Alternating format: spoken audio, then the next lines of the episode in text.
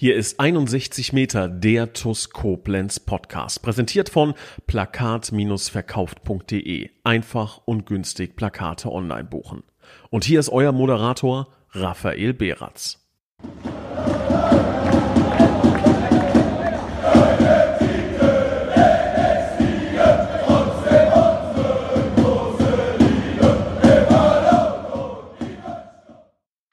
Hallo und ein herzliches Willkommen zu einer neuen Folge von 61 Meter, dem TuS Koblenz Podcast. Und ich freue mich ganz besonders, heute wieder unseren Trainer begrüßen zu dürfen. Servus, Stali. Servus, hallo zusammen. Wir haben uns ja tatsächlich ein paar Wochen jetzt nicht mehr gesprochen. German Kobaschian und Jakob Pistor waren unter anderem Podcast-Gäste. Und ähm, ich habe immer so das, das, das Schuldbewusstsein. Ich möchte ganz gerne mit dir über das, das Sportliche sprechen, aber auch gleichzeitig ähm, ja, tolle Gäste in den Podcast einladen, die einfach mit der TUS zu tun haben und ähm, so nach, nach spätestens zwei Wochen ohne dir, ähm, dann ist mein Schuldbewusstsein so groß, dass ich sage, nee, also länger als drei Spiele ohne, ohne Stali geht einfach nicht. Also deswegen äh, wurde es heute wieder allerhöchste Eisenbahn, dass wir ähm, hier gemeinsam sitzen und äh, aufnehmen dürfen weil es gibt tatsächlich auch vieles, über das wir sprechen können. Ich erinnere mich an mittlerweile drei Spiele. Ich erinnere mich an, ähm, ja, relativ frisch an einen Neuzugang, über den man definitiv sprechen kann.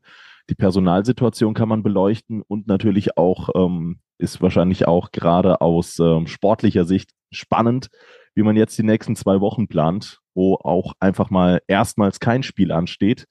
Ähm, deswegen würde ich mal sagen, tauchen wir direkt ein und ähm, Herr Stali, ich würde dich direkt zum letzten Spiel so ein bisschen ausquetschen wollen. 1-1 gegen den SV Gonsenheim. Zunächst einmal die Tabellenkonstellation nach acht Spielen kann sich weiterhin sehen lassen. Wir sind gut in die Saison gestartet. Der äh, ja, Einbruch oder ähnliches hat nicht stattgefunden, sondern die Mannschaft steht auf Tabellenposition 1, zumindest vorerst. Acht Spiele, 17 Punkte. Ähm, da wird ein Trainer sicherlich zufrieden sein, oder? Also erstmal ähm, muss ich sagen, dass ich auch ganz gern, wenn ich äh, mittwochs oder donnerstags vom, vom Training nach Hause fahre, äh, Podcast anmache und mir anhöre, was die, was die Jungs dazu erzählen haben. Also ist jetzt nicht so, dass ich zu Hause sitze und weine, wenn ich nicht in den Podcast darf, aber ich verstehe natürlich, dass dass du da äh, nochmal eine ganz andere Information haben willst, weil mit den Spielern ist ja immer nochmal auch ein anderes Thema, wobei ich gerade den beiden auch zugetraut hätte, dass sie durchaus das Sportliche ordentlich beleuchten. Ähm, zum Spiel am Wochenende, ja, ich, ähm, wir haben ja in der, in der Pressekonferenz, ähm, hatte ich ja schon gesagt, ich glaube, ähm, bevor ich tiefer reingehe, als, als Fazit müssen wir den, den Punkt akzeptieren und, und so nehmen. Ähm, weil er am Ende auch gerecht ist, ähm, weil Gonsenheim sich den mit einem sehr couragierten, guten Auftritt auch verdient hat. Ich glaube aber auch, dass wir uns den, den Punkt verdient haben. Es ist kein, ist kein glücklicher Punkt, es ist kein Punkt, wo man sagen muss, oh, äh, Gott sei Dank haben wir wenigstens den Punkt mitgenommen. Nein, ich glaube, dass das, dieses 1-1 genau ähm, die Kräfteverhältnisse an dem Tag ähm, wiedergespiegelt hat. Gonsenheim mit einer sehr, sehr starken Leistung. Wir ähm, glaube ich, hadern ein bisschen damit, dass wir nicht ganz an die Leistungen von Feddersheim und, und Engers rangekommen sind. Ähm, ich will damit gar nicht sagen, dass wir schlecht waren. Das waren wir auch nicht. Wir waren nicht schlecht, aber wir waren eben auch nicht so gut wie die beiden Spiele davor, vor allen Dingen in den, in den ähm, entscheidenden Details dann. Ähm, ja, und es hat dafür gesorgt, dass das Spiel ähm, sehr, sehr offen war. Ähm, ich glaube, in der ersten Halbzeit ähm, waren wir in der Tat ein Stückchen zu passiv, was ähm, ein höheres Pressing angeht. Ähm, wir haben relativ oder wir haben, haben Gonsenheim es erlaubt, relativ viel Ballbesitz ähm, in den eigenen Reihen. Zwar nicht vor unserem Tor, aber, aber schon in, in, in der eigenen Hälfte zu haben. Im eigenen Drittel haben wir Gonsenheim viel Ballbesitz ähm, erlaubt. Das wollten wir eigentlich ein bisschen, bisschen anders ähm, gestalten. Da, da mussten wir schon viel leiden, viel, viel gegen den Ball laufen, viel mehr, als wir uns das eigentlich vorgenommen hatten und viel mehr, als wir gegen Feddersheim und Engers, ähm, also wir sind nicht mehr gelaufen als gegen Feddersheim mhm. und Engers, aber mhm. wir sind eben, es gab viel, viel längere Ballbesitzphasen für den Gegner, als dies für Engers und für, ähm, für Feddersheim gegeben hat. Und das hat im Umkehrschluss ähm, so ein bisschen dafür gesorgt, dass wenn wir dann Ballgewinne hatten, die relativ tief waren, also es war ja jetzt auch nicht so, dass Gonsenheim, ich kann mich eigentlich an keine Großchancen in der ersten Halbzeit erinnern. Das Tor, das, das äh, verschulden wir selber da haben wir einfach nach ähm, ähm, Hamadas Ball nicht gut verteidigt. Ne? Also da haben wir einfach ähm, es nicht geschafft, dann ein kleines taktisches Foul zu spielen, ähm, uns da besser zu positionieren, um, um diesen, diesen Fehler auch als Abwehr wieder auszumerzen. Da, da konnten wir für Hamada nicht in die Bresche springen. Mhm. Ansonsten kann ich mich nicht erinnern, dass Gonsenheim ähm, einen Torschrei auf den Lippen hatte in der ersten Halbzeit. So, das heißt, wir haben ja trotzdem die Offensivbemühungen von Gonsenheim wegverteidigt. Aber eben in einem Bereich, den wir eigentlich weiter offensiv gestalten wollten. Also wir wollten eigentlich höhere Ballgewinne, frühere Ballgewinne. Ja. Und dadurch, dass wir so viel Energie aufgewendet haben und die Ballgewinne erst vorm eigenen Tor hatten, war der Weg auch zum gegnerischen Tor sehr, sehr weit. Das hat einfach dafür gesorgt, dass wir nicht so in, in, in dieses Spiel gekommen sind wie gegen Feddersheim Engers. Da hat man viel höhere Ballgewinne. Ne? Wenn ich dann überlege, wie oft dann auch die Konter über Mendy, über, über Dulor schon von der Mittellinie abgegangen sind. Das war in dem Fall ähm, ein bisschen anders. Das hat dafür gesorgt, dass die erste Halbzeit ähm, tatsächlich jetzt äh, kein, es war, es war also wirklich, es war nicht schlecht, aber es war auch nicht gut. Es war irgendwo, ja, so durchschnittlich. Aber das zeigt ja auch den Anspruch, den wir mittlerweile an uns haben, dass uns durchschnittlich Spielen nicht reicht. So, dass wir uns das anders vorgenommen haben. Ähm, trotzdem hatten wir, hatten wir eine Halbzeit dann ein 1-1, haben in der Halbzeit auch ein bisschen was ähm, geändert, was unser Anlaufen anging und hatten dann auch unsere beste Phase. So nach der Halbzeit, äh, die ersten mhm. 10, 15 Minuten waren wir, glaube ich, sehr am Drücker. Und ähm, ja, ich habe mit Lilas auch schon, wir haben natürlich auch schon das Spiel analysiert und gesprochen. Ähm, es hätte an dem Tag, also nochmal, das Ergebnis ist gerecht. Ähm, wir hatten an dem Tag auch nicht diese, dann diese Kaltschnäuzigkeit. Ich glaube, gerade die 10, 15 Minuten nach der Halbzeit, da gab es vier richtig gute Einschussmöglichkeiten, ähm, die wir hatten. Und davon haben wir eben keine genutzt. Der Kopfball, die Doppelchance von, von Moretschep direkt nach der Halbzeit. Ähm, André, der Durchbruch, wo, wo wir dann Eldo finden und Eldos Schuss abgeblockt wird aus auch acht Metern, dann der Schuss von Mo, der aus acht, neun Metern abgeblockt wird. Dann haben wir nochmal einen Durchbruch mit Mendy am Flügel, wo, wo wir in der Mitte Dulon nicht finden. So, also es war dann so eine Phase, ähm, und das hatte ich, glaube ich, auch, äh, weiß nicht, ob ich das in der Pressekonferenz auch so gesagt hätte, äh, das hätten wir gebraucht an dem Tag. Dass wir dann in dieser besten Phase auch das, das 2-1 machen. Ne? Ähm, und, und dann wäre mhm. das vielleicht das Spiel in unsere Richtung gekippt. Auf der anderen Seite ist Gonsenheim in diesem Spiel auch immer gefährlich gewesen mit Kontern. Ich erinnere mich an das Abseitstor, dann noch ein, zwei Szenen, wo wir äh, im 16er klären. Also es gab auch da es gab keine Abschlüsse auf unser Tor, wo, wo Hamada jetzt eine riesen Parade auspacken musste. Aber es gab doch zwei, drei ganz gefährliche Szenen, wo, wo Bälle in die Mitte kommen äh, und wo wir wirklich sehr aufmerksam sein mussten, um, um das abzuwehren. Ähm, und dementsprechend glaube ich, dass wir nach dem Spiel das Gefühl hatten, ey, wir wollten mehr. Und das finde ich auch gut. Also es ist ja auch ein Kompliment an uns selbst, dass wir mit dem Punkt nicht zufrieden sind. Ja, klar. Dass wir den akzeptieren, da, darum geht's, darum ging's mir, das habe ich auch der Mannschaft gesagt. Ähm, wir sollten nicht so überheblich sein, jetzt hier äh, äh, so zu tun, als ob ein Punkt gegen Gonsenheim die absolute Vollkatastrophe ist. Ähm, und trotzdem ist es, finde ich, ein Kompliment an uns selbst, dass wir mittlerweile nach so einem Spiel, was nicht schlecht war, nicht zufrieden sind, sondern dass wir sagen, ey, wir können es viel besser. Und hätten wir das ein Stück weit in den Details vorm Tor, der letzte Pass, der vorletzte Pass, ne, in, in, im defensiven Anlaufen, erste Halbzeit, zweite Halbzeit war das sehr ordentlich, ähm, erste Halbzeit war es nicht ordentlich. Mhm. Dann hätten wir eine viel größere Chance gehabt, ähm, das Spiel zu gewinnen. Und ähm, ich glaube, so rum muss man es, so rum muss, muss man es drehen. Und ähm, ja, du hast dann direkt auch anschließend die, die Frage gestellt, ähm, wie zufrieden wir mit dem Saisonstart sind. Ja, ich weiß nicht, für Zufriedenheit ist kein Platz. Ähm, wir haben eine, eine gute Basis. Ich weiß, wie du die Frage meinst, aber ähm, ja, wir, wir haben 17 Punkte geholt ähm, aus acht Spielen und ich glaube, die Erkenntnis aus den ersten acht Spielen ist, vor allen Dingen mit dem, mit dem Sieg von Engers, ähm, mit dem Spiel in, in Mainz und mit den anderen Spielen, dass wir, wenn wir so auftreten, wie wir das acht Spiele lang getan haben, es verdammt schwer ist, gegen uns zu gewinnen. Ähm, und wir darüber hinaus, wenn wir an unserem Limit spielen, wie gegen Fedders und Engersheim, ähm, eine absolute Topmannschaft in dieser Liga sein können. Und das ist das Fazit und da ja, wollen wir weiter ansetzen. Das haben wir gegen, gegen Gonsenheim nicht, nicht ganz geschafft und trotzdem nochmal, wir haben halt mit einer durchschnittlichen Leistung einen, einen Punkt gegen eine Mannschaft geholt, die auch unter den, den ersten vier steht und wissen aber, dass da auch noch eine Menge Luft nach oben ist. Hm, hm. Ja, was ich besonders beeindruckend finde, und ich finde, das zieht sich jetzt äh, weitestgehend auch durch die Vorbereitung inklusive der Saison, dass ich aus keinem Spiel bislang gegangen bin, wo wir haben Punkte liegen lassen und gesagt habe, yo, da war einfach nicht mehr drin. Und von diesen Spielen hatten wir letzte Saison dermaßen viele. Es gab natürlich auch ein paar Spiele, da muss man natürlich auch die Kehrseite der Medaille sehen, wo man am Ende des Tages sagen kann, jo, wenn das ein bisschen anders ausgegangen wäre, dann hätten wir vielleicht auch beispielsweise mal keine drei Punkte holen können oder wenn Gonsenheim in der 92. Minute die Chance macht, dann äh, kann es auch anders ausgehen. Aber die, dieses Wechselspiel hat man ja immer im Fußball, da beide Mannschaften zu, zu ihren Möglichkeiten kommen. Aber dieses, dieses grundlegende Gefühl, und ich möchte das jetzt einfach mal so ein bisschen, zumindest aus Fansicht, als der Favorit sein darlegen, also als eine Mannschaft, die immer so, so sei es nur um drei Prozentpunkte favorisiert ist, und auch immer wieder zu ihren Möglichkeiten, zu ihren Chancen kommt, das vermittelt mir zumindest immer wieder so ein richtig, richtig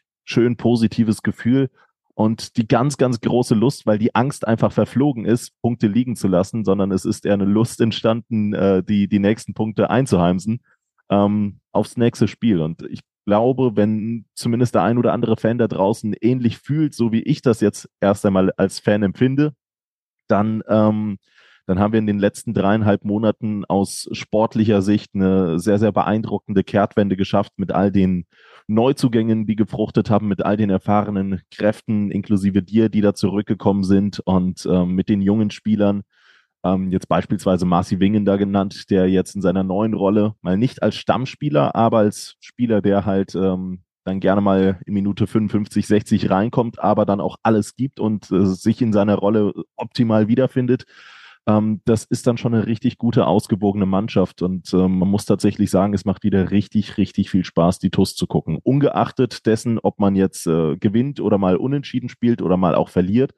Aber die Art und Weise, wie die Mannschaft auftritt, in ihrer Galligkeit, in ihrer, ja, in ihrer Gier, wirklich jedem Ball danach zu gehen und ähm, geil zu sein, dieses Spiel zu gewinnen, das ist schon richtig, richtig cool. Und ich glaube, das wird auch ähm, mittelfristig dann oder vielleicht, vielleicht ist es auch schon kurzfristig belohnt worden, ähm, mit, mit den entsprechenden äh, Publikumszuwächsen dann auch endlich wieder im Stadion. Weil das macht ja auch letzten Endes etwas aus. Ist ja ein Unterschied, ob 500 oder 900 letzten Endes im Oberwert sind. Aber gegen Gonsenheim, da hat das schon Spaß gemacht. Da war die Stimmung wieder ziemlich, ziemlich gut.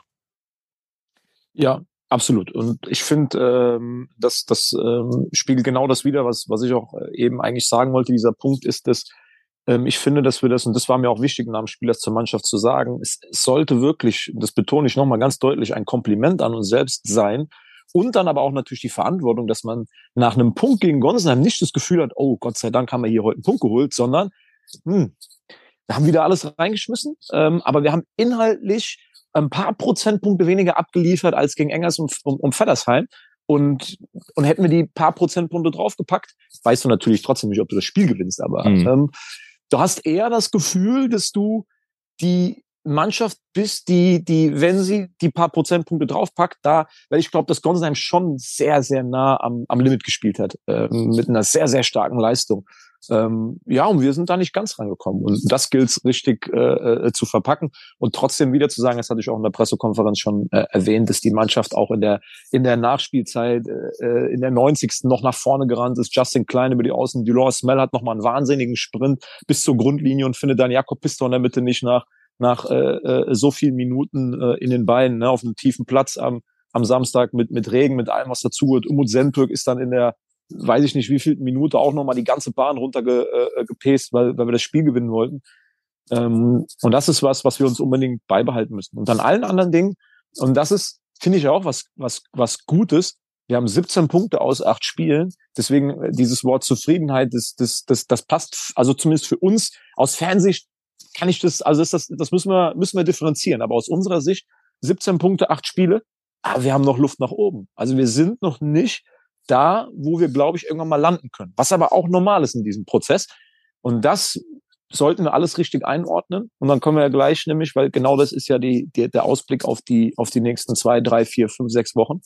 Ähm, weil wir haben mit der Mannschaft auch vorm Spiel darüber geredet. Das ist jetzt so, so ein kleiner Cut. Es ist so ein kleiner Cut, ne? Es ist, ist dann auch ähm, die Zeit, ein kleines erstes Fazit zu ziehen nach acht mhm. Ligaspielen und, und zwei Pokalspielen und dann zu gucken, was klappt richtig gut, wo haben wir Luft nach oben, wo wollen wir uns in den nächsten Wochen hinbewegen, denn es dreht sich auch ein bisschen was. Ähm, du hast jetzt eben angesprochen, der Favorit sein.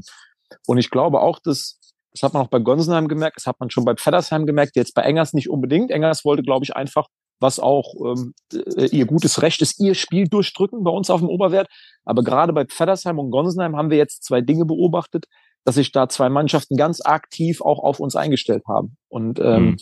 Das beschreibt das ganz gut. Und das ist was, was wir jetzt mit aufnehmen müssen ähm, und was wir mit bei uns in die Gedanken packen müssen, dass Gegner sich auf unsere Art zu spielen, auf die Räume, die wir bespielen wollen, auf die Art, wie wir Fußball spielen wollen, in den nächsten Wochen ähm, vielleicht auch ein Stück weit noch besser einstellt. Und dann gibt es neue Fragen, die wir im, im Spiel und in den Trainingswochen zu beantworten haben. Ja, und ähm, Videomaterial ist natürlich von der TUS Koblenz auch ein bisschen leichter zu kriegen als äh, ja, Videomaterial von vielleicht anderen Oberligisten. Ähm, ich bin mir sicher, dass ihr da passende Antworten darauf findet. Ich fand es positiv, als du gesagt hast, es ist noch Luft nach oben in unserem Fußballspiel. Der Gegner wirkte allerdings so, als habe er am Limit gespielt. Das zeigt dann auch einfach nochmal, was für eine Qualität grundsätzlich in der Mannschaft steckt, was ein Potenzial in dieser Runde drin ist, sei es auch, ähm, das will ich gar nicht an irgendeiner Tabellenposition festmachen, aber in erster Linie ähm, wenn diese Prozente wirklich abgerufen werden, dann macht es halt, wie gesagt, unglaublich viel Spaß. Dann, dann, dann macht das Vorfreude auf mehr und ähm, ja, letzten Endes, was gibt es Schöneres, als, als Siege zu feiern? Und ähm, ich kann es nochmal hervorheben. Dreieinhalb Monate ist es her. Da haben wir beinahe Stefan Djordjevic im Trikot von Daniel von der Bracke eingewechselt und Ilias Trent stand auf dem Platz. Und ähm, ja, jetzt sprechen wir über diese Themen und Punkte, aber das zeigt dann auch einfach die Schnelllebigkeit im Fußball, wie schnell das alles äh, von der einen Seite in die andere Richtung und wieder umgekehrt ähm, sich drehen und wenden kann, mit, wenn man an ein paar Stellschrauben schrauben kann und ähm, ja, die Zeit walten lässt, was die Verletzungen angeht. Ähm, bevor wir jetzt über die anderen Spiele sprechen, äh, speaking about Verletzungen, Ergänzungen, ähm, das würde ich nochmal gerne zwischenschieben. Ähm, ganz frisch. Für uns ist es, ähm, heute ist Dienstagmittag, ähm, gestern, für mich ist es gestern gewesen. Für dich ist es natürlich schon ein bisschen äh, älter, die Nachricht, aber wir haben einen neuen Spieler verpflichtet. Plus, wir können natürlich auch ein kleines Status-Upgrade zu ein, zwei anderen Spielern, die aktuell verletzt sind, liefern. Ähm, sprechen wir erst einmal über den neuen Spieler, Erion Shakiri. Ähm, Stali, Du hast vor einigen Wochen, Schrägstrich Monaten nach einem neuen Stürmer gefragt. Ähm, ist Erion Shakiri dieser gewünschte Stürmer oder ja, beschreib doch mal den Transfer. Ähm, es, es, ist de facto so, dass eigentlich ähm, die Personalplanung bei uns abgeschlossen war, ähm, dass aber zwei Dinge miteinander äh, ja, übereingekommen sind, die für uns eine interessante Situation ergeben haben. Erstmal ist es natürlich unheimlich bitter und äh, mir tut es mir tut das unheimlich leid für für Al Muarimi, dass er nach einem sehr verheißungsvollen Start, wo wir alle nach dem Spiel äh, habe ich ihn auch in den Arm genommen, weil ich das Gefühl hatte, das kann allen Saison werden jetzt mit diesem Tor in Aweiler, mit einem richtig couragierten Auftritt, mit diesen, mit diesen Dingen, die er einfach einer Mannschaft geben kann, wenn er, wenn er fit ist, wenn er sich frei fühlt, ähm, dass, dass, dass das für uns unheimlich wertvoll ist. Und jetzt hat sich aber es so ergeben, dass bei allen ist es ja keine, ist es keine, keine, keine muskuläre Geschichte oder irgendwo eine Sache, wo man das mit einer, mit einer Zahl beziffern kann, kann sagen, okay, da fällt jetzt jemand drei Monate aus und danach gehen wir äh, äh, neu an die Sache ran, sondern es ist jetzt einfach ähm, dieses Krankheitsbild ähm, in, in eine Sache ist, wo wir, glaube ich, auch ein bisschen Druck vom Kessel nehmen müssen, weil auch Aalen natürlich jemand ist, der, der, der das, der das selber ja auch, ich, natürlich kriegt er auch mit, dass alle so ein bisschen sagen, hey, was ist denn jetzt mit Aalen Moaremi? Aber das, das, in erster Linie ähm, will er ja selber. Also ich kenne keinen mhm. Fußballer, der, der Lust darauf hat, äh, irgendwo zwei Jahre nur verletzt und krank zu sein. Das, das äh, ja, das, also das ist zumindest nicht Allensart. Also da gab es natürlich schon welche, die nur noch Verträge absitzen wollten, aber bei der TuS Koblenz gibt es nicht so viel Geld zu verdienen, dass es sich lohnt, einen Vertrag abzusitzen. Das äh, vor allen Dingen nicht in dem ja. Alter. Ne? Ja, ja. Ähm, so und, und deshalb glaube ich, ist es auch jetzt der richtige Zeitpunkt gewesen, mal da ein bisschen Druck vom Kessel zu nehmen, einfach mal zu sagen, jetzt müssen wir irgendwo mal einen anderen Ansatz wählen, als dieses ständige wieder reinwerfen und wieder hoffen, dass es funktioniert und wieder reinwerfen und wieder hoffen, dass es funktioniert.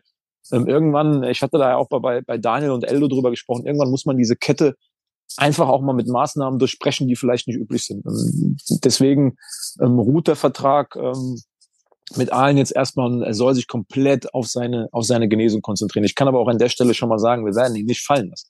Ähm, ich halte nach wie vor super, super viel von, von ähm, Alan Moaremi und äh, hoffe, dass er nochmal, dass er nochmal zurückkommt.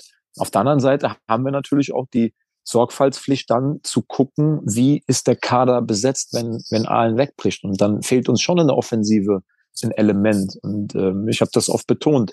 Wir haben in der letzten Saison natürlich auch gesehen, was passiert, wenn man nicht so breit besetzt ist, wenn Themen wie Corona aufkommen, wenn eine Saison ähm, eine bestimmte Zeit schon am Laufen ist, ähm, wenn Verletzungen dazukommen. Man darf fünfmal wechseln. Wir, wir haben, glaube ich, eine aussichtsreiche Position. Deswegen wäre es vom Verein ähm, fahrlässig gewesen, dann nicht zu prüfen, wenn auf der einen Seite ein Spieler erstmal wegbricht, ob es nicht auf der anderen Seite eine Möglichkeit gibt, da ähm, eine frei gewordene Stelle neu zu besetzen. Mhm. Und, und das meinte ich mit Überschneiden. Ähm, in, in diesen Gesprächen auch mit, mit, mit allen, mit dem herausfinden, wie wir jetzt da weiter vorgehen, was der beste Weg für seine Genesung ist, ähm, hat sich die Tür Arion Shakiri ähm, geöffnet. Jetzt war es so, dass wir ähm, Arion schon eine ganze Zeit auf dem, auf dem Zettel hatten, schon letztes Jahr ähm, gegen Ende der Hinrunde, in der, in der Rückrunde, aber ähm, Arion Shakiri hat dann im Sommer bei, bei äh, namhaften Regionalligisten wie den Würzburger Kickers eben sich, sich vorgestellt. Und ähm, es kam dann letzten Endes so, dass Würzburger Kickers noch einen erfahrenen Stürmer aus Österreich äh, verpflichtet haben, ich glaube aus der zweiten Liga, und dann für Arion kein Platz mehr war. Und ähm, dann wurde Arion uns nochmal angeboten. Und dadurch, dass sich die zwei Themen miteinander so vermischt haben, haben wir uns dann ernsthaft mit diesem Transfer nochmal beschäftigt, haben geguckt, ob das, ob das möglich ist mhm. und sind dann zu einem Entschluss gekommen, dass es Sinn macht, wenn wir Arian noch dazu nehmen, weil er interessante Elemente äh, mitbringt. Er ist ein technisch gut ausgebildeter Stürmer, der äh, eine sehr gute äh, Ausbildung genossen hat. Young Boys Bern, FC Basel, ähm, dann bei Kaiserslautern gespielt, letztes Jahr in seiner ersten Oberligasaison ähm, zehn Tore geschossen ähm, für Kaiserslautern. So, und ähm, ja, sehr ein interessanter Junge, dessen Profil wir schärfen wollen. Haben wir auch mit ihm drüber gesprochen. Wir sehen da sehr viele interessante Anlagen. Er, er macht uns noch ein Stück weit äh, unberechenbarer, gibt uns da neue Optionen und wir freuen uns jetzt mit dem Jungen gerade in dieser spielfreien Zeit ähm, zu arbeiten und haben die Stelle jetzt von Aalen ein bisschen anders besetzt. Also es ist ein, ist ein anderer Spielertyp, aber eine weitere Option für die Offensive und ich glaube, das ist erstmal das ist erstmal positiv und heizt den Konkurrenzkampf weiter an, soll uns alle besser machen. Ja, das gibt's dazu zu sagen. Ja, wir sind auf jeden Fall sehr, sehr gespannt ähm, auf den ähm, neuen Spieler, auf Erion Shakiri und äh, sagen natürlich an dieser Stelle auch ein ganz recht herzliches Willkommen. Ich glaube, auf den Social Media Kanälen haben die Fans auch schon gut vorgelegt. Ähm, zwei Wochen Zeit sicherlich auch dankbar, sage ich jetzt mal, für so einen neuen Spieler da nochmal im Verein anzukommen. So Transfers im September sind ja nie ganz einfach für einen Fußballspieler, der dann keine komplette Sommervorbereitung mit einer Mannschaft absolviert hat und dann auch ganz gerne mal hinterherhinkt. Das ähm, haben wir auch in der Vergangenheit mal bei dem einen oder anderen so dokumentieren können. Deswegen umso dankbarer, dass es jetzt zwei Wochen ähm, gemeinsame Aufarbeitung gibt. Es gibt allerdings natürlich auch noch andere, ja, ich möchte sagen, recht aktuelle Themen in Sachen ähm, Verletzungsstand. Gerade im Hinblick auf das Spiel gegen Gonsenheim haben wir ein, ähm, ja, mehr oder minder neues Gesicht. Wir haben ja schon das ein oder andere Mal über ihn gesprochen, aber in der Startelf zumindest begrüßen dürfen, nämlich äh, Ahmad Khalil. Er kam rein, weil sich Jonas Bass tatsächlich am oder im Training an der Hand verletzt hat. Da gab es wahnsinnig viele Nachfragen. Wie geht's jetzt, Jonas? Ähm, was, was hat Jonas? Wo ist Jonas Bast? Äh, insbesondere äh, während der Live-Übertragung, aber auch mich haben dann äh, persönlich Nachrichten erreicht. Und ähm, zunächst einmal finde ich, dass das eine sehr, sehr, sehr, sehr große Wertschätzung gegenüber Jonas Bast mittlerweile zeigt, was der Junge sich damit mit seinen 18, bald 19 Jahren da aufgebaut hat. Das ist schon, das ist schon toll. Ähm, aber das gab dann auch einfach die Chance äh, für Ahmad Khalil, äh, sich dann äh, gegen den SV Gonsenheim erstmals zu beweisen. Ähm, und ja, bei Jonas Bast jetzt in erster Linie, ich habe es schon erfahren, also mir musst du es nicht erzählen, aber ich glaube, sehr, sehr viele äh, da draußen wissen es noch nicht. Wie sieht es bei Jonas aus? Wie lange fällt er aus? Was hat er?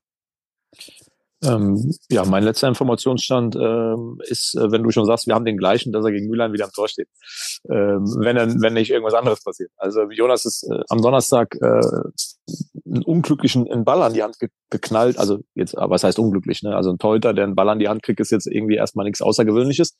Ähm, aber das war irgendwie so unglücklich, dass am, am, am Finger ähm, er tatsächlich eine Platzwunde hatte. Also ist, ist der Finger aufgeplatzt und mhm. ähm, die Kapsel wahrscheinlich auch noch einen mitbekommen. Der Finger war dick und und dann ging es direkt ab ins Krankenhaus und ähm, ja, man hat es nicht zusammengenäht, so dass ein Rest Hoffnung bestand, dass er dann irgendwie vielleicht doch gegen gegen Gonsenheim Tor spielen kann, aber die Gefahr ist einfach zu groß, dass dann im Spiel äh, die Platzwunde weiter aufreißt und dann ähm, gibt es nur einen gewissen Zeitraum, wo man so eine Wunde nähen kann. Danach ist es nicht mehr möglich und dann hätte das so zusammenhalten müssen.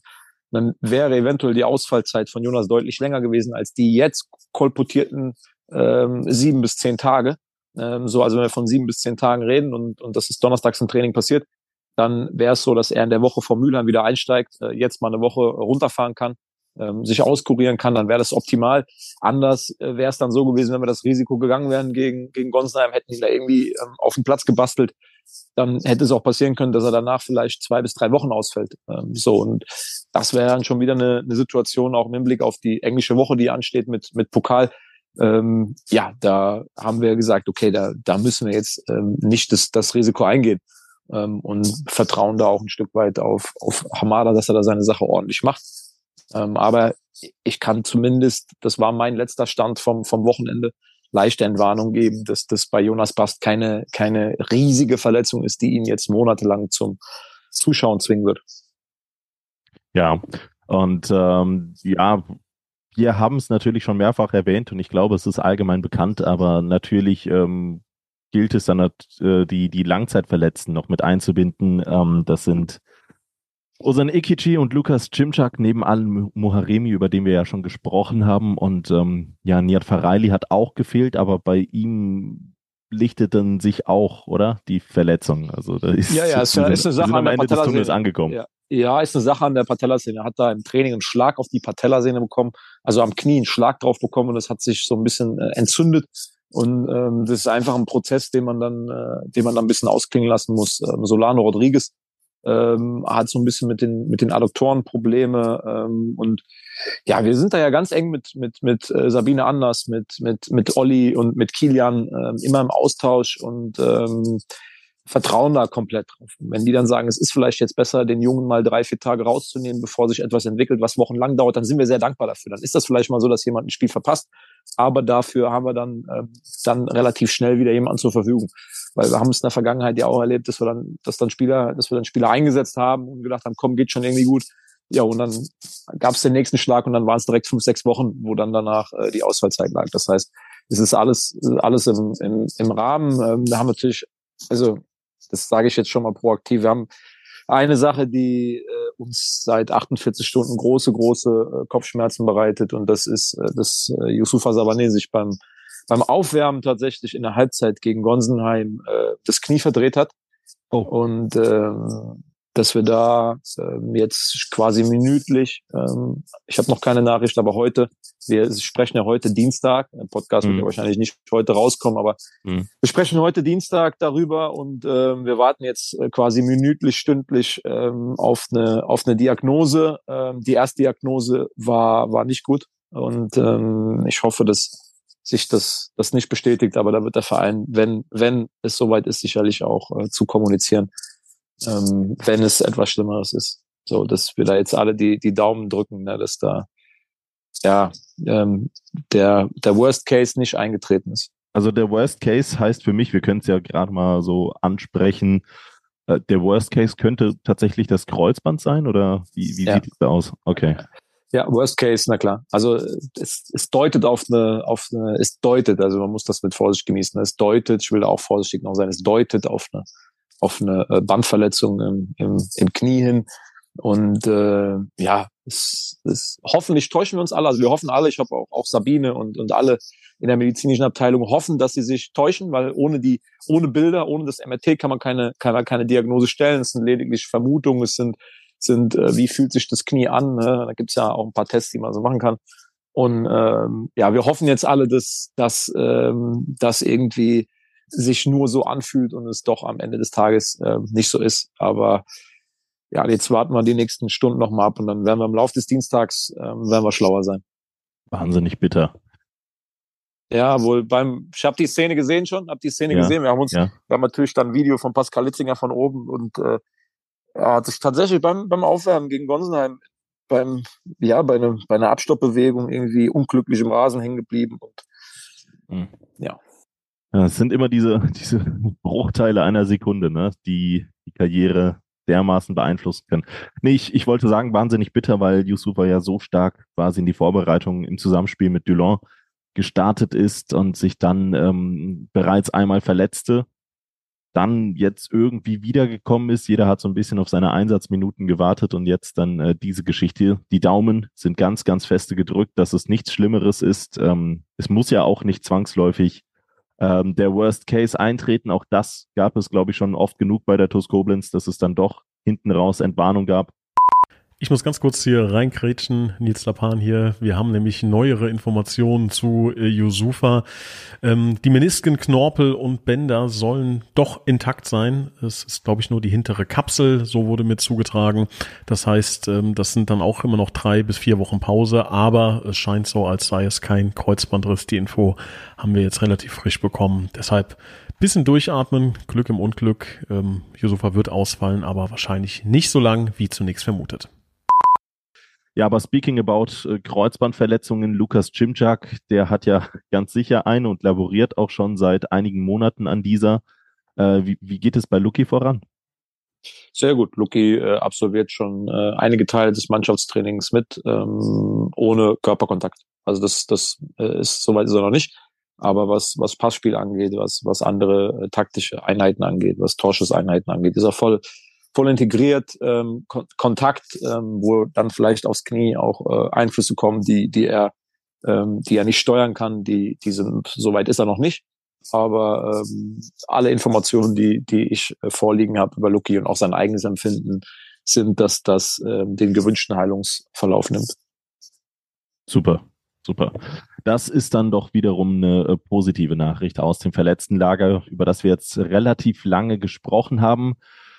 Worüber ich jetzt sprechen möchte, ist über die Volksbank Rhein-A-Eifel. Die haben nämlich für euch ein, ähm, ja, ein breites Portfolio an Möglichkeiten. Wer noch auf der Suche nach einer tollen Option für ja, Privatkunden, für gewerbliche Kunden ist, ist die Volksbank Rhein-A-Eifel vielleicht eure richtige Anlaufstelle, sei es im Thema Girokonto und Karten, Geldanlagen, gerade in der heutigen Zeit vielleicht sogar ein recht wichtiges Thema, sei es zum Thema Kredit oder der Baufinanzierung, Immobilien als grundsätzliche Versicherungen oder Zukunftsvorsorge in so unsicheren Zeiten wie diese ist die Volksbank Rhein-A-Eifel definitiv eine sichere Bank und ein treuer MCMXI-Partner der TuS Koblenz, die ja dann sich in der 18. Minute gleich doppelt freuen konnten, als Justin Klein dieses tolle, tolle Tor äh, ja quasi aus dem Fußgelenk geschüttelt hat.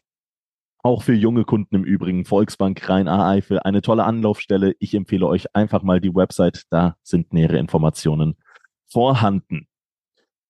So, ähm, ich habe das alles heute so ein bisschen ja wild, bunt durch, durchgerüttelt. Ähm, während ich eigentlich schon das nächste Thema ankündigen wollte, kam mir gerade noch ganz spontane Frage in den Kopf geschossen. Du hast eben von einem Zwischenfazit gesprochen. Acht Spiele sind gespielt. Wir haben das verletzten Lazarett durchgespielt. Ähm, wie, wie ist das bei dir aktuell? Du bist ja jetzt tatsächlich äh, vergangene Woche Gesund. 35 Jahre alt geworden. Du bist gesund, ja. Äh, und äh, Gott sei es gedankt, dass dem so ist. Aber ähm, merkt man dann als erfahrener Spieler schon erste Verschleißerscheinungen oder ist man immer noch so frisch? Ich spreche nicht von fit, sondern von frisch, wie in der Vorbereitung, wenn alles losgeht. Also das, das Ganze geht jetzt nicht nur speziell auf dich oder ist nicht speziell auf dich äh, ja, positioniert, sondern das beinhaltet dann auch zum Beispiel mal einen Dani von der Bracken, Eldin Hatzic oder so. Sind die Jungs immer noch genauso frisch wie an Spiel 1 oder merkt man dann schon, okay, die Saison läuft und erste Verschleißerscheinungen machen sich dann schon bemerkbar? Nee, ich, ich glaube tatsächlich, dass, ähm, dass die, die Art der Belastung, ähm, die, die Höhe der Belastung, die Frequenz der Belastung im Alter eine andere wird. Das heißt, innerhalb der Woche von Spiel zu Spiel muss es eine andere Belastungssteuerung für, für ältere Spieler als für jüngere geben. Das ist ganz normal. Es ist aber auch so, mhm. dass man, dass man weiß, dass Spieler, die schon jahrelang dieses Pensum fahren, jahrelang im Leistungssport unterwegs sind, dass der Körper das auch irgendwo abgespeichert hat. Das heißt, ein 30-Jähriger oder sogar in meinem Alter ein 35-Jähriger, der muss nicht mehr so hart unter der Woche immer wieder belastet werden. Es geht ja bei jungen Spielern auch vor allen Dingen auch um diese Entwicklung, auch um Training, mhm. um Erfahrungswerte, um, wenn wir von Erfahrung reden, heißt das ja nichts anderes, als dass wir Spieler immer wieder in Situationen bringen, wo sie eigentlich mit, mit Reizen konfrontiert werden und mit, mit, mit, äh, mit Fragen, auf die sie Antworten finden müssen. Und, und ältere Spieler, die das schon so oft erlebt haben, sag jetzt, die, die muss ich nicht mehr jeden Tag in, äh, in gewisse Spielformen reinjagen oder in der Frequenz, wie das vielleicht noch bei Jungen wichtig ist. Mhm. Ähm, weil dann würde nämlich ein, eine Sache einsetzen, wenn wir jetzt also jeden Tag am Anschlag trainieren würden. Ähm, von, von der Körperlichkeit her, von den Köpfen her sind wir immer am Anschlag. Und das, was wir machen, machen wir auch mit 100 Prozent. Aber ähm, von, vom Umfang her ist es schon so, dass äh, bei älteren Spielern, ähm, dass man da ein bisschen gucken muss, auch zwischen den Spielen. Es geht natürlich dann auch darum, wer, wie sind die Spielminuten im Moment verteilt. Äh, wenn du jetzt Eldin und, und Daniel zum Beispiel ähm, ansprichst, ähm, die, die viele Minuten sammeln, dann muss ich die jetzt nicht dienstags, mittwochs, donnerstags, freitags ähm, und äh, am besten noch montags 90 Minuten im, im Vollsprint über den Platz jagen, weil dann werden sie samstags nämlich nicht mehr frisch. Also ich, ich glaube, mhm. dass, mhm. dass das genau diese Balance ist, die man, die man dann unter der Woche finden muss, dass man Spieler, die vielleicht jetzt nicht so im Rhythmus sind, nochmal anders fordern muss. Ähm, ja, und da haben wir, da haben wir unsere Abläufe, wir haben unsere Hauptbelastungstage in der Woche, die, die eher so in der Mitte der Woche liegen, wo dann alle nochmal richtig belastet werden, weil es ist auch für uns, auch für mich, für, für alle die, die dann am Ende eines Spieltags mal ähm, ein, zwei Tage runterfahren, wichtig auch wieder hochzufahren im, im richtigen Moment, um dann vorm Spieltag auch nochmal runterzufahren, um maximal frisch zu sein, weil es macht keinen Sinn, äh, uns dann so zu trainieren, dass wir dann samstags äh, schwere Beine haben. Das habe ich nämlich auch schon erlebt. Also weiß nicht, wie oft ich in ein Spiel gegangen bin und wir haben donnerstags und freitags dermaßen hart trainiert, dass du samstags die erste halbe Stunde gedacht hast, ey, Wahnsinn, eigentlich, eigentlich müsst du heute frei haben. Ne? Eigentlich ist das heute der, Tag, wo du frei haben musst, ist ja, ja. ist ja verrückt. Ich glaube, ähm, dass auch bei dem hochintensiven Spiel, was wir betreiben, äh, das sehr kontraproduktiv wäre, wenn wir dann samstags keine frischen Beine hätten.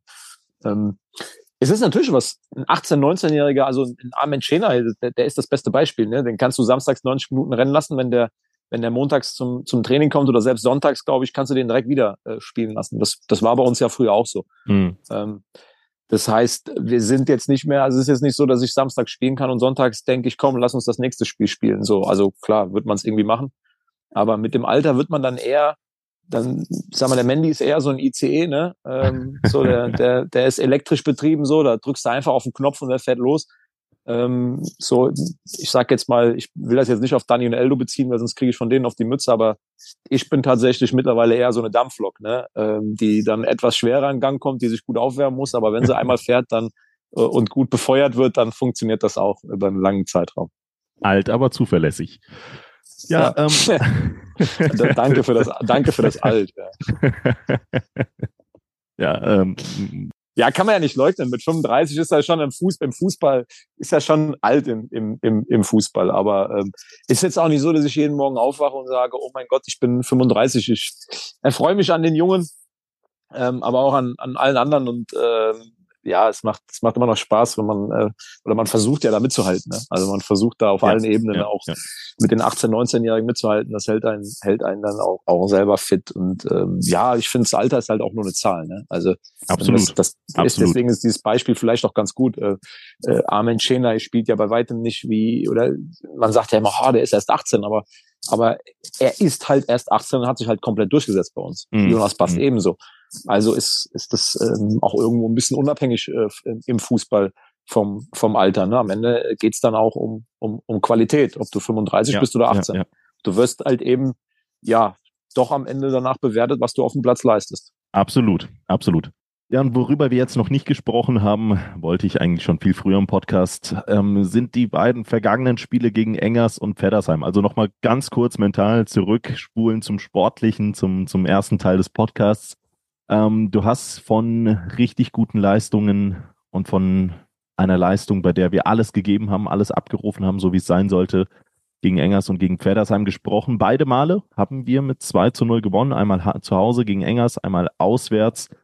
Ähm, sicherlich sind die Spiele auch schon was länger äh, zurückliegend. Ich meine, Pferdersheim, ja, was dürften es jetzt sein? Zweieinhalb Wochen, drei, drei Wochen bereits. Ähm, deswegen lass uns die doch noch mal ganz kurz einmal umreißen und ähm, ja, dann, äh, dann weitermachen. Beginnen wir mit dem Spiel gegen Engers. Das liegt noch näher, näher zurück. Äh, wie, wie fandest du das Auftreten der Mannschaft da? Ja, ich glaube, dass, dass wir auch ähm, beide Spiele ein bisschen übereinander legen können, weil wir hatten ja. nach dem, nach dem Kirchberg-Spiel ähm, und ähm, speziell auch nach, äh, nach Pokal haben wir ähm, uns mit der Mannschaft zusammengesetzt und im Hinblick auf die nächsten beiden Spiele, Pfeddersheim und Engers, und waren uns äh, da schon sicher, dass das zwei ähnliche Spiele werden, aber andere Spiele als die Hunsrückwochen. Ne? Das waren also diese, diese zwei Wochen, wo wir, oder mhm. drei Wochen, wo wir gefühlt nur äh, Hunsrückmannschaften hatten, Oberkarbach, Kirchberg, Rheinböllen, Mörschbach, genau. ja. wo ja. wir unheimlich viel Ballbesitz hatten. Also ich würde am Ende mal fast darauf tippen, dass wir so um die 70 Prozent äh, im Schnitt ähm, äh, den Ball hatten äh, oder 65 bis 70 Prozent. Und wir waren die Mannschaft, die komplett das Spiel machen musste, über 90 Minuten in allen vier Spielen.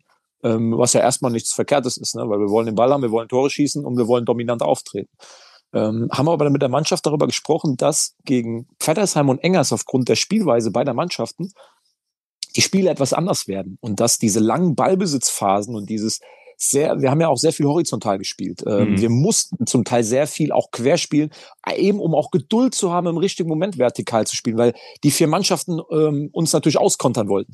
Und wenn dich ein Gegner auskontern will, dann, dann solltest du schon gucken, dass du nicht zu gierig zu viel ähm, vertikal spielst, ähm, sondern in den richtigen Momenten. Ist uns, ist uns ganz ordentlich gelungen, ohne dass es, dass es perfekt war, aber in den Spielen gegen Feddersheim und Engers ähm, war uns klar, dass das Spiel schneller vertikal angelegt sein muss. Also wir brauchen, brauchten eine viel schnellere und äh, höhere ähm, Aktivität, auch um, um letzte Linie vom, vom Gegner zu bedrohen.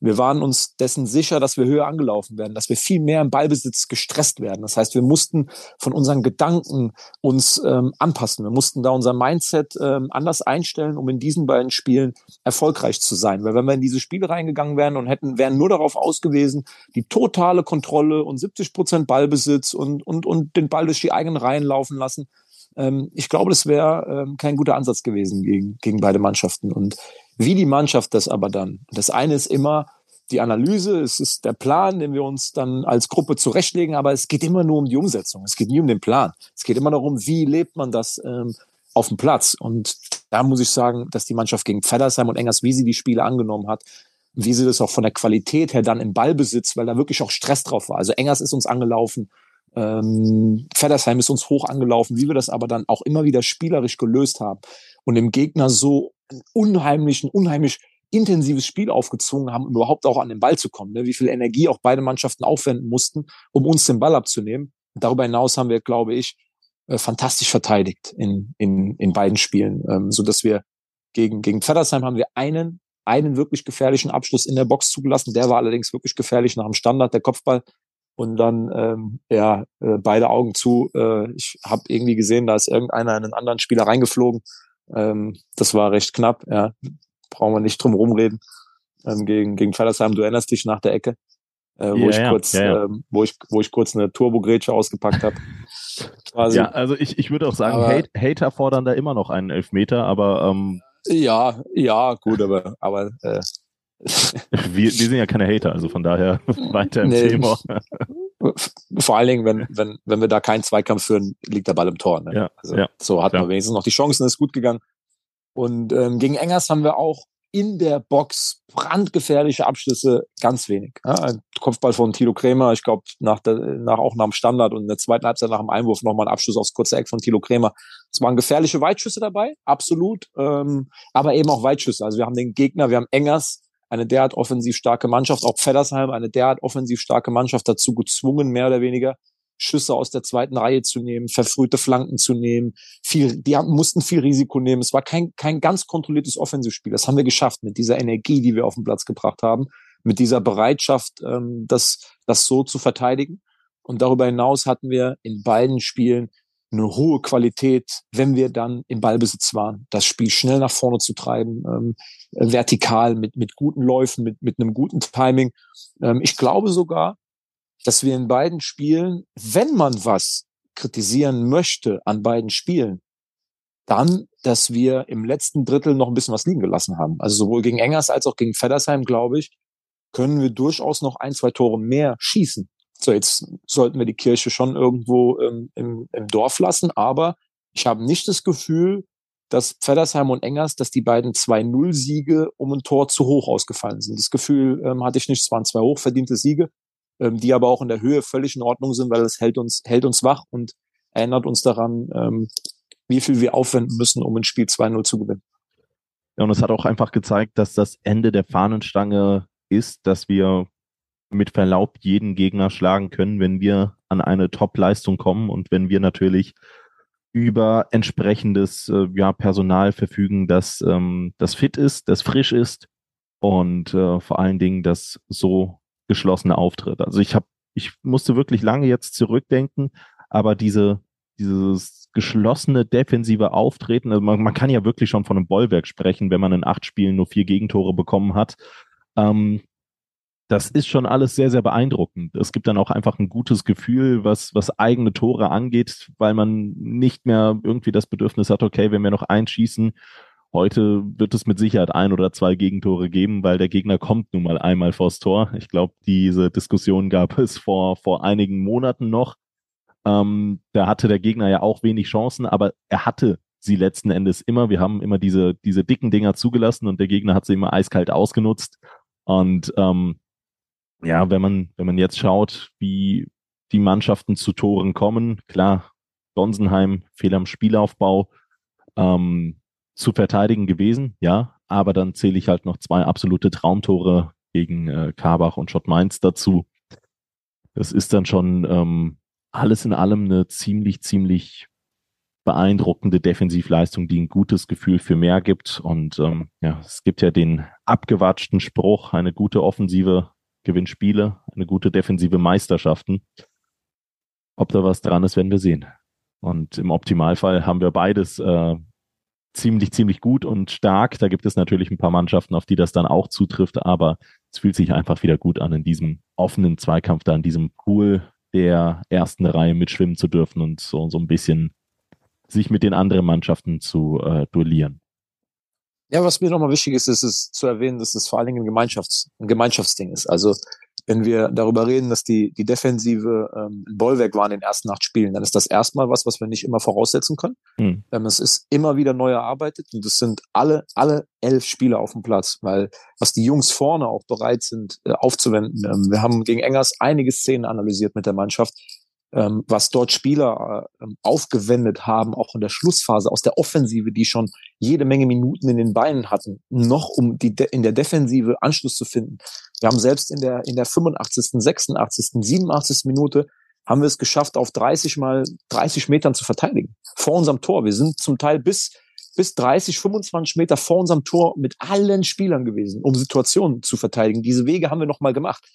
Ähm, das, das, das ist dann das, warum wir auch da hinten dann einen einfacheren Job haben. Also ich will das gar nicht auf, nur auf die, auf die, auf die drei Jungs in der IV plus vielleicht noch die Sechser schieben, ähm, sondern das sind, was, was die Jungs davor auch leisten, ist enorm. Und genauso, wenn wir darüber reden, dass wir noch Luft haben, gerade in der, in, im Offensivspiel, auch bei, bei Chancen, dann ist das auch ein Auftrag an die ganze Mannschaft. Dann geht das auch an uns drei hinten und an die davor, das offensiv noch besser zu unterstützen und dann noch bessere Bälle hinzuspielen, damit die Jungs da auch noch einen einfachen Job haben. Also alles, was wir machen bis jetzt, und das ist, du hast das richtig angesprochen, kam zustande aufgrund von Geschlossenheit. Und das ist etwas, was wir uns immer wieder, ähm, auch wenn wir heute zusammenkommen nach dem Gonsenheim-Spiel vor Augen führen müssen, wir sind nur stark, wenn wir geschlossen sind. Ich habe das in der Pressekonferenz nach Engers gesagt. Wir sind nicht die Mannschaft, die im Moment durch ähm, auch zum Teil reine individuelle Qualität fünf, sechs Tore schießt im Spiel, weil zwei, drei Spieler dort dann ähm, eine andere gegnerische Defensive komplett auseinanderschrauben. Aber ich glaube, dass wir die Mannschaft sein können in der Liga, die am geschlossensten ähm, auftritt. Und wenn sie das tut, so geschlossen auftreten, dass wir dann auch verdammt stark sind. Hm.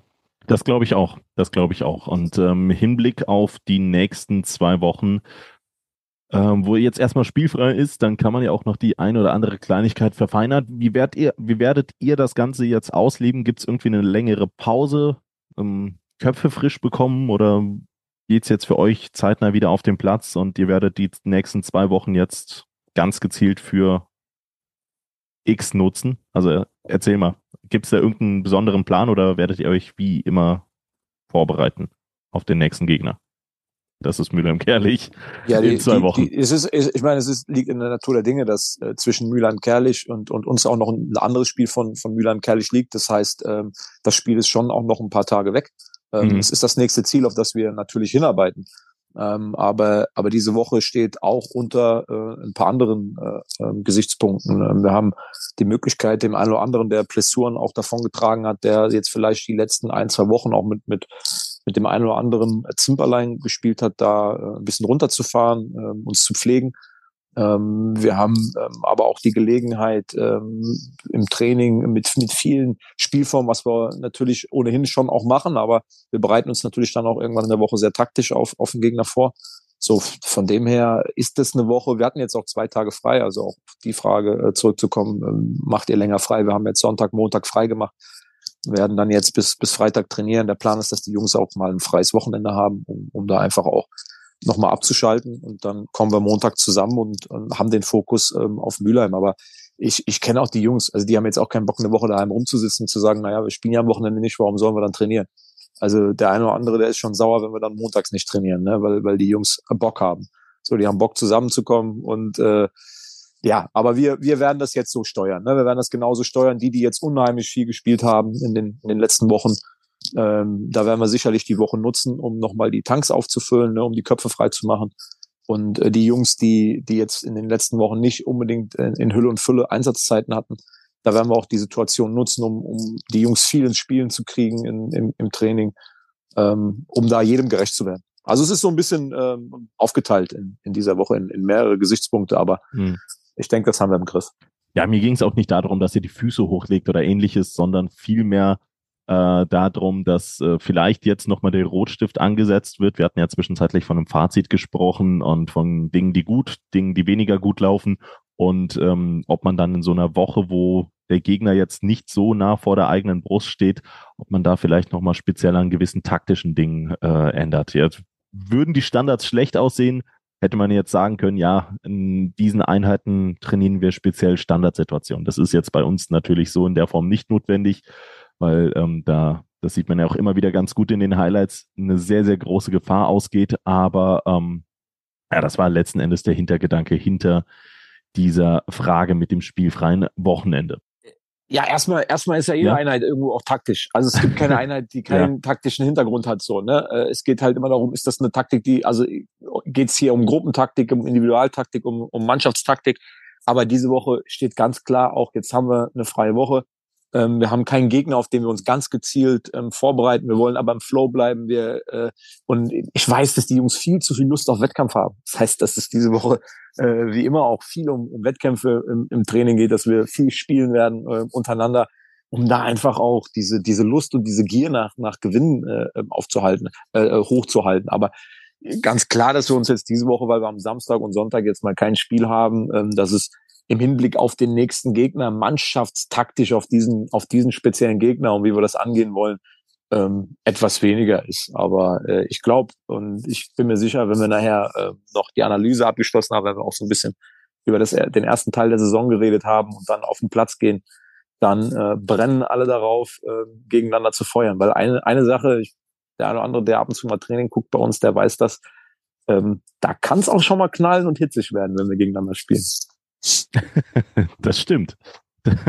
Das stimmt. Und hitzig wird es dann ja auch quasi, sobald wir Mülheim-Kerlich hinter uns haben, dann ist es, du hast es angesprochen, eine englische Woche. Mülheim-Kerlich, dann kommt Oberwinter, gegen die haben wir ja noch quasi eine Rechnung offen. Ja, wir waren letztes Jahr dort, aber ähm, wir erinnern uns sicherlich noch an von vor zehn Jahren, ist jetzt tatsächlich genau zehn Jahre auch her, ähm, als wir im regulären Rheinland-Pokal gegen Oberwinter mal ausgeschieden sind. Ich meine, du warst damals auch Teil der Mannschaft. Kann das, kann das sein oder was, warst du dann nicht mit dabei? Ja, ich habe nicht gespielt. Ich habe nicht, nicht gespielt, gespielt, aber okay. äh, ich war, war, war Teil des Kaders. Ja, war ja unmittelbar nach, äh, nach dem ähm, Wangi Nessos dann äh, Interimstrainer war und bevor genau. Peter Neustädter gekommen war. An dem Wochenende danach haben wir einen Punkt gegen, gegen ähm, Hoffenheim geholt ähm, müsste Dimi Verfehles gewesen sein, der es 1-1 geschossen hat, kurz vor Schluss, ich glaube 86. Minute, irgendwie so.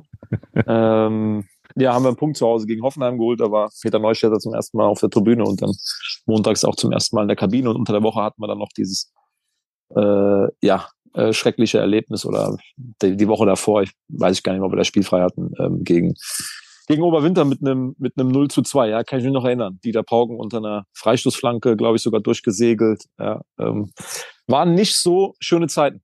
Wenn du mir jetzt noch sagst, wer die gelben Karten bekommen hat, dann äh, lege ich mein Headset nieder und lass dich das jetzt alleine machen. Ne? Also es ist Wahnsinn. Ja, ich bin, ich bin, äh, ich bin ein wandelndes Lexikon, was das angeht. Ja, ja, ja. Äh, behaupte ich in der Regel von mir auch, aber äh, ja, das war, das war, das war präzise.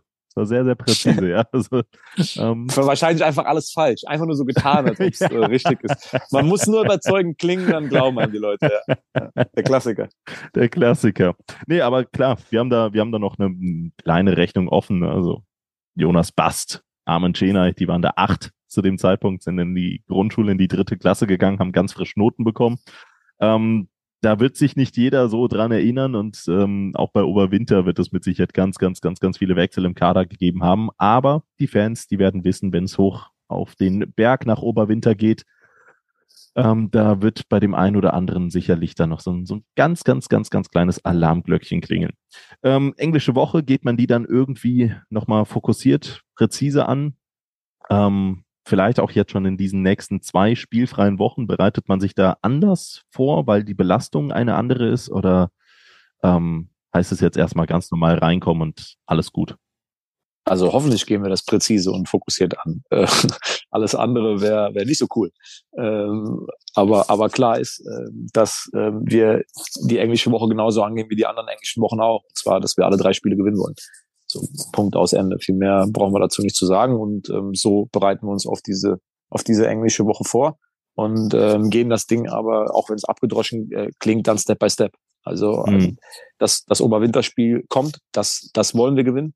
Aber zuallererst mal kommt Mülheim und ähm, das wird schon ein Auftrag für uns und das wollen wir auch unbedingt gewinnen. Aber ganz klar, wir wollen die englische Woche mit, mit drei Siegen ab, äh, abschließen und ähm, das sind, ist alles, worum sich äh, unsere Gedanken drehen.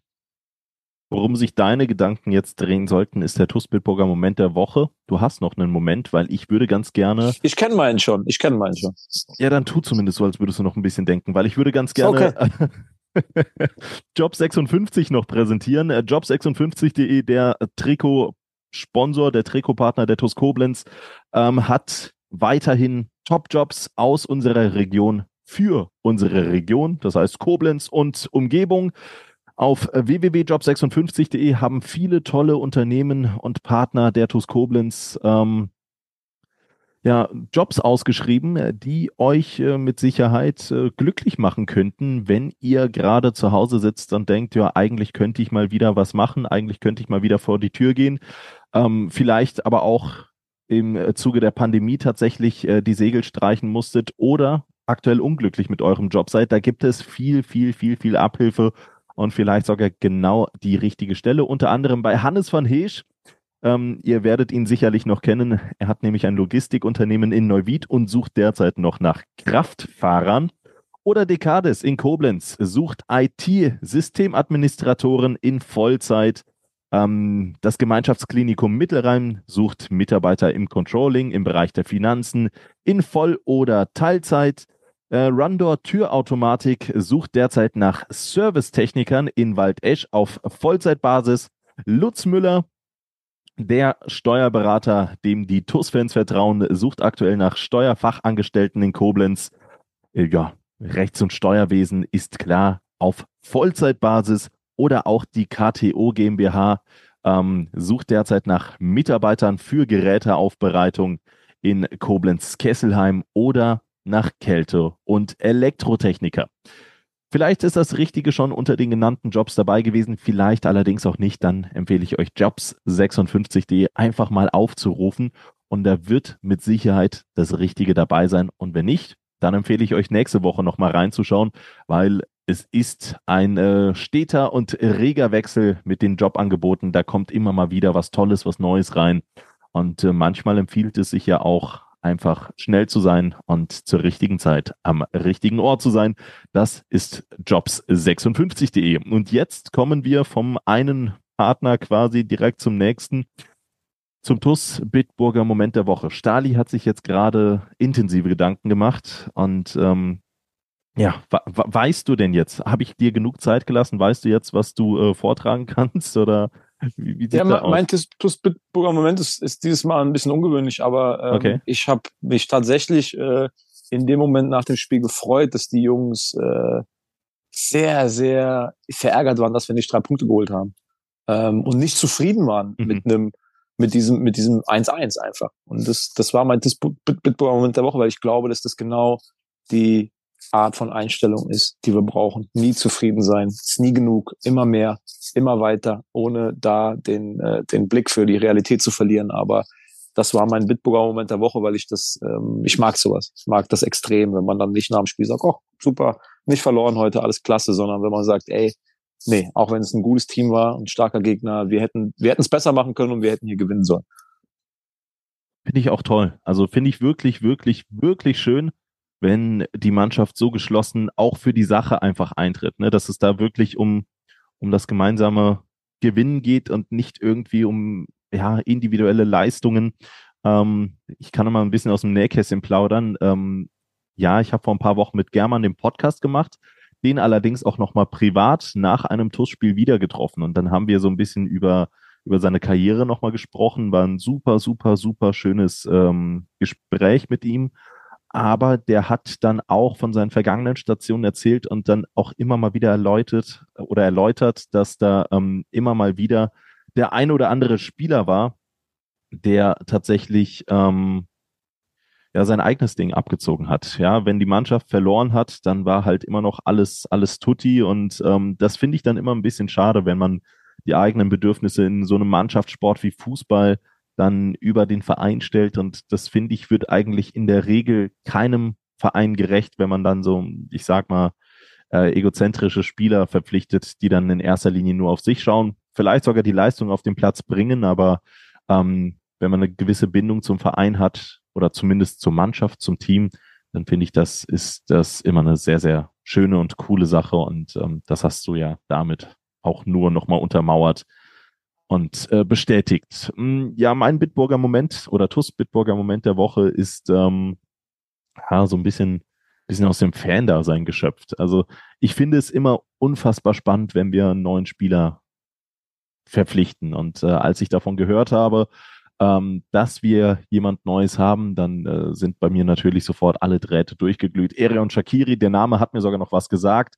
Ähm, der, ähm, ich, ich wusste, dass das der Mittelstürmer von Kaiserslautern war, hat gegen uns gespielt, ist mir auch noch in Erinnerung geblieben mit seinem Abseitstor äh, auf dem Betzenberg gegen uns. Ähm, es hat ja nicht gezählt, aber ähm, ich, ich weiß nicht, irgendwie hat sich das so ein bisschen bei mir verankert und ich habe mich dann sehr gefreut, dass wir dann nochmal eine zusätzliche Option für die Offensive verpflichtet haben, die uns dann nochmal ein Stückchen flexibler macht und ähm, ja, wie es halt als Fan ist, du schaust dir dann Videos an, guckst. Das macht dann immer ganz, ganz, ganz, ganz großen Spaß, zumindest mir. Und äh, deswegen ist das mein ganz, ganz persönlicher Schuss Bildburger Moment der Woche. Stali, ich habe mich zu bedanken. Ich habe mich zu bedanken bei dir und natürlich auch bei ganz, ganz vielen MCMXI-Abonnenten und ähm, muss jetzt noch einmal den mahnenden Zeigefinger, Zeigefinger heben, denn die 18. Spielminute die kam in dieser Saison bereits zum zweiten Mal. Die ist noch frei. Die ist noch frei. Also es hätten theoretisch für die richtige Person zwei Trikots sein können. Die 19. kam im Übrigen auch schon zweimal vor. Da hat zweimal Annalena Krei das Trikot von Dulon Esmel gewonnen. Also ähm, ja, so langsam kann man eine Esmel-Kollektion aufmachen. Aber ähm, ja, die 18. Spielminute ist noch frei. Ich würde euch äh, ans Herz legen, die TOS hat da scheinbar ähm, was mit dieser Spielminute. Ähm, diese euch noch zu sichern. Und ähm, Spielminuten gesichert haben auch schon einige Leute und das sind in Person Silke und Wolfgang Scherhack, Sabine Pfalz, Dirk Menke, Jutta Lindner, Sandra Westkamp, Mario Krechel, Anna-Lenja Krei, Michael Feltens, Alexander Reichert, Gerald Schneiders, Bernhard Vetter, Markus Hennig, äh, Markus Hennig, so ist es. Richtig, äh, Philipp Louis, Andreas Sandner, Uwe und Barbara Hampel, Tobias und Annika Henken, Alexander Roos, Jonas Müller, Florian Schumacher, Horst Hoffmann, Heike und Harald Salm, Vielen Dank an Timo Christ, Mike Welch, Gerd Horre, Mike Körner, Leon Henrich, die Blue Boys, Pascal Andalusi, Kai Dott, Björn Schmidt, Detlef Mundorf, Richard Rosenthal, Walter und Annette Friesenhahn.